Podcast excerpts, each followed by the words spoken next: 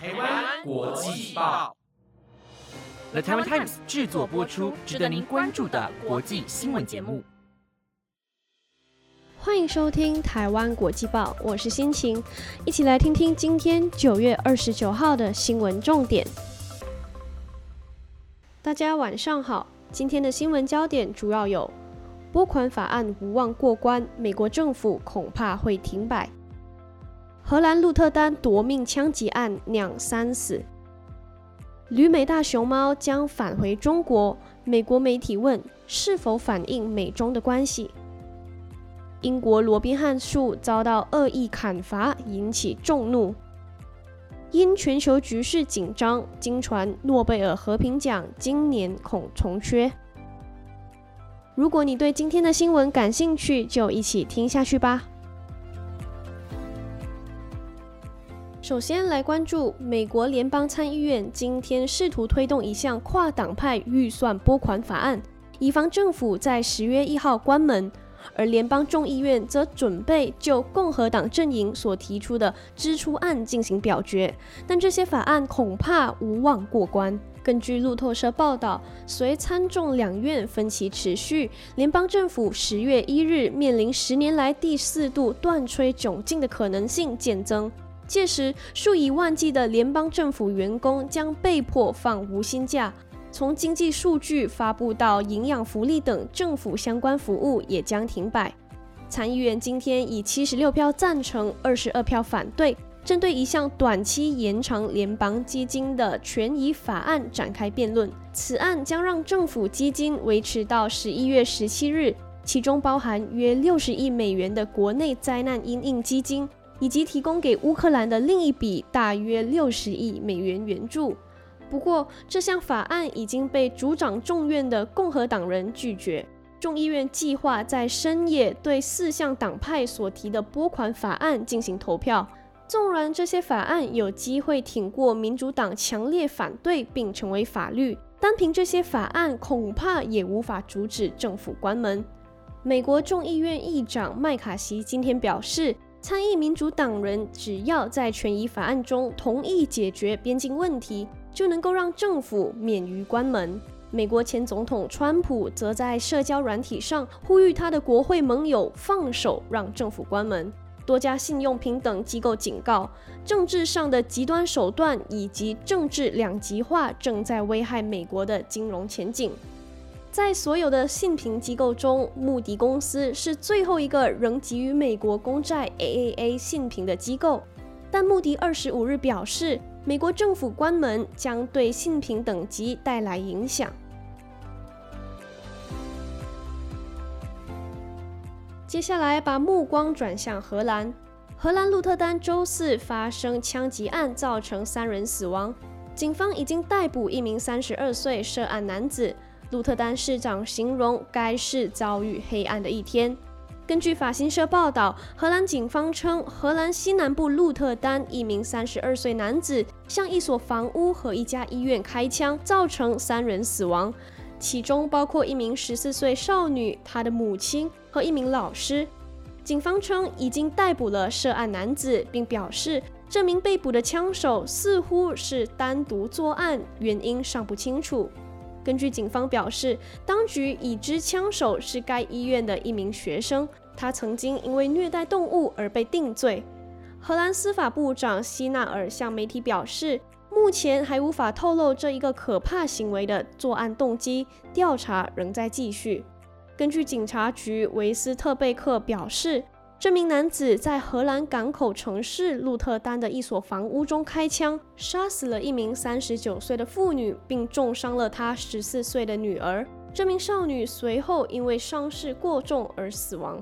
枪手随后进入伊拉斯摩医院的一间教室，开枪打死一名四十六岁的老师。两次杀人作案后，枪手都放火。大批特警接报到场，指示学生疏散。并进入医院搜索是否有受害人，并搜捕疑犯。一名身穿战斗服的男子其后被警察戴上手铐带走。警方说，枪手曾经是案发大学的学生，相信他是单独作案，暂时不清楚他的行凶动机。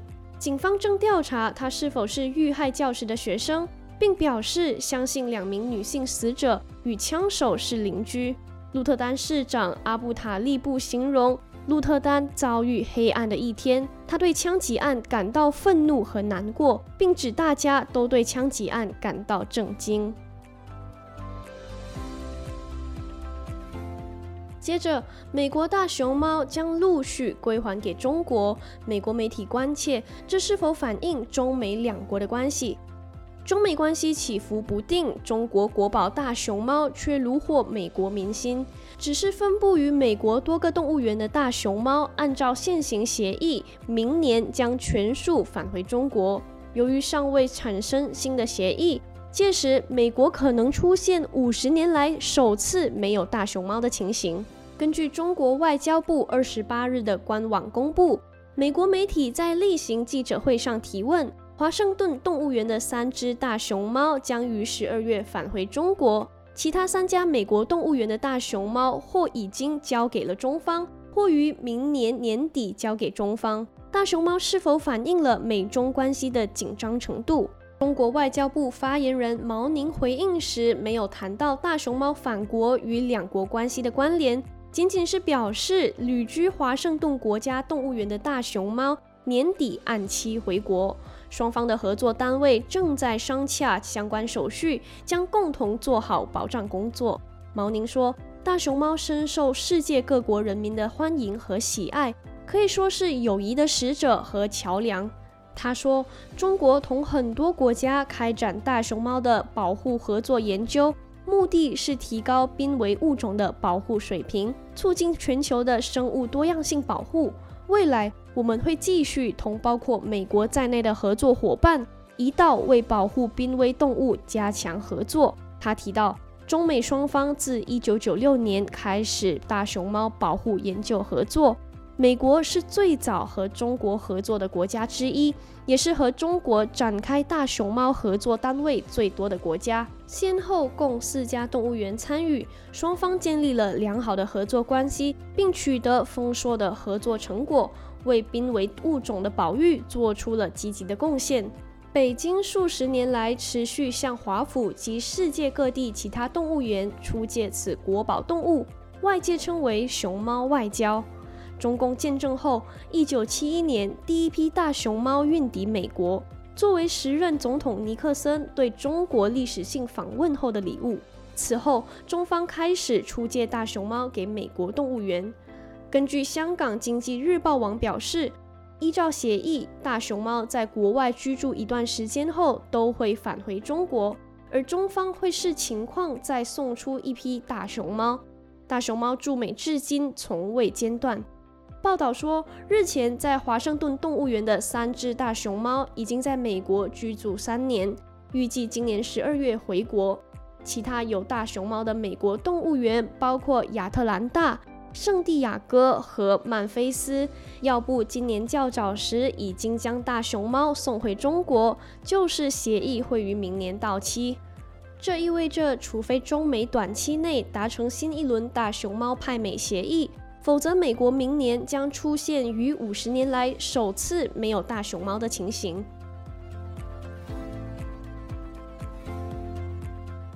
来关心英国的消息，英国诺森伯兰郡哈德良长城生长着一棵约三百年历史的著名古树，它曾经在一九九年电影《侠盗王子罗宾汉》登上大荧幕，因此又俗称为罗宾汉树。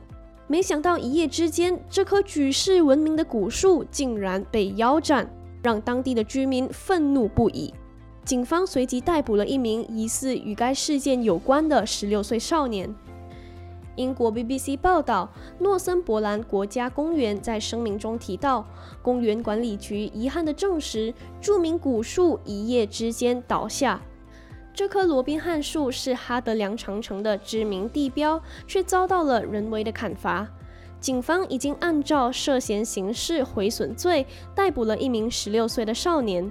目前，警方已经在树下的周围拉起了封锁线，并且呼吁民众提供任何的线索。警长沃林表示，这棵树是闻名世界的地标。失去它的事实在整个当地的社区引起了巨大的震惊、悲伤和愤怒。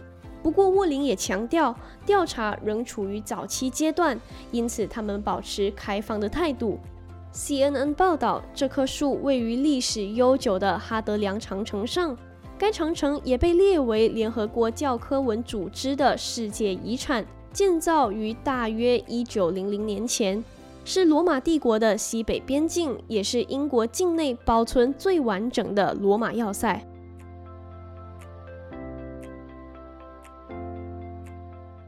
最后来看看有关于诺贝尔和平奖的内容。今年的诺贝尔奖将在下周陆续公布得奖者。不过，有消息指出，俄乌战争已经迈向第二年，又加上一系列的非洲政变。在全球动荡下，最受瞩目的诺贝尔和平奖恐怕缺重。然而，上一次诺贝尔和平奖的得主重缺是在1972年的越战期间。根据法新社报道，瑞典国际事务教授、和平和冲突研究员华伦斯坦预测，委员会很可能不颁发诺贝尔和平奖。他强调，此举能够反映国际局势，是一个合适的做法。挪威诺贝尔委员会秘书长纽尔斯塔特则坦言，很难想象会出现这样的结果，但不是不可能发生。不过，他认为，尽管全球局势紧张，这世界仍需要有表率，引领大家走向好的方向，故今年完全有必要颁发诺贝尔和平奖。因此，有部分观察人士提出可能的得奖名单。斯德哥尔摩国际和平研究所所长史密斯提到，这一年的极端气候深深影响、威胁人类，气候变迁将成为和平奖的关键。因此，气候提倡人士有机会获得诺贝尔和平奖。他也特别点名周五为未来而战的瑞典环保少女同贝里。以及反对森林砍伐并为原住民发声的巴西部落首领麦修戴尔，也有人提出，伊朗库德族女子艾米尼因为违反服装规定，遭到警察逮捕后死亡。此后掀起许多针对女性权益的抗议浪潮，因此社运人士阿林贾德、穆哈马迪或伊朗民主自由联盟都有望获奖。其实，去年诺贝尔和平奖由白俄罗斯人权团体领袖、俄罗斯人权组织纪念以及记录俄乌战争的乌克兰公民自由中心共同获奖，借此传达政治立场。至于今年，虽然得主尚未出炉，但诺贝尔基金会已经宣布不邀请俄罗斯大使参加诺贝尔奖的颁奖典礼。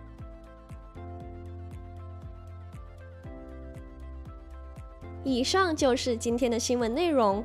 今天是中秋节，在这里祝听众们中秋节快乐，好好把握年假，跟家人朋友们聚一聚。